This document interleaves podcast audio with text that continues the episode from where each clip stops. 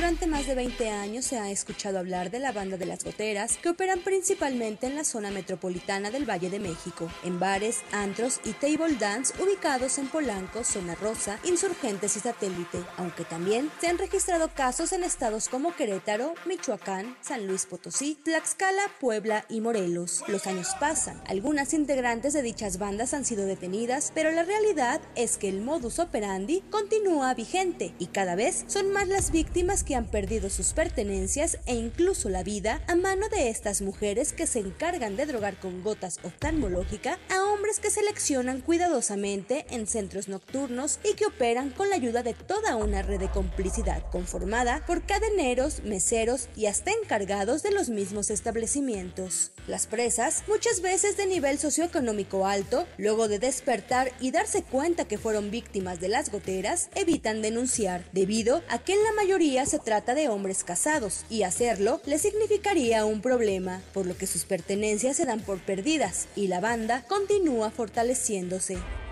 Todo el mundo sabe que esto es una red de taxistas, meseros, cadeneros este, y antros no podían hacer una investigación y quitar a toda la red criminal y poner orden en los antros para que todo el mundo cumpla lo que le toca y los, y los antros que cumplan con su responsabilidad moral de hacerse responsables de los clientes a los que les ofrecen el servicio.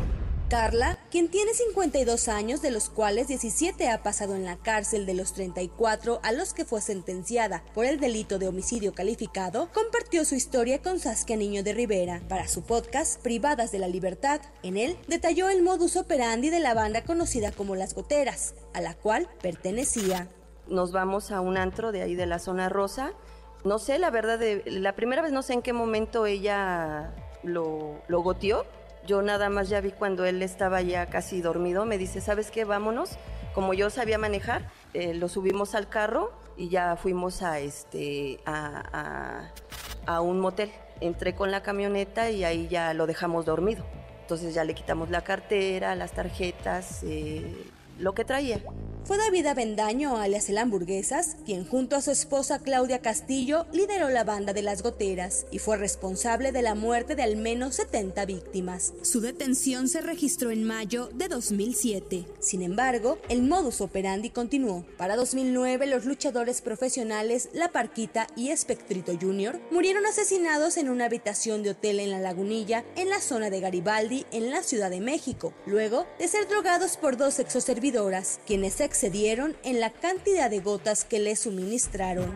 Tenemos la confesión de que estuvo con ellos, de que convivió con ellos, de que los contactaron, del servicio que les iban a dar.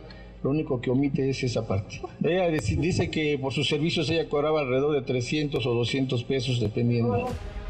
Recientemente, el caso del empresario Íñigo Arenas, quien fue encontrado muerto en el bar Black Royce de Naucalpan, Estado de México, nos recordó que las goteras continúan operando con total impunidad en el centro del país, luego de que la fiscalía de la entidad determinara que la posible causa del fallecimiento de la víctima fue asfixia mecánica por sofocación, luego de consumir alcohol y sustancias químicas de naturaleza controlada. Para la primera emisión de MBS Noticias, Diana Alcaraz.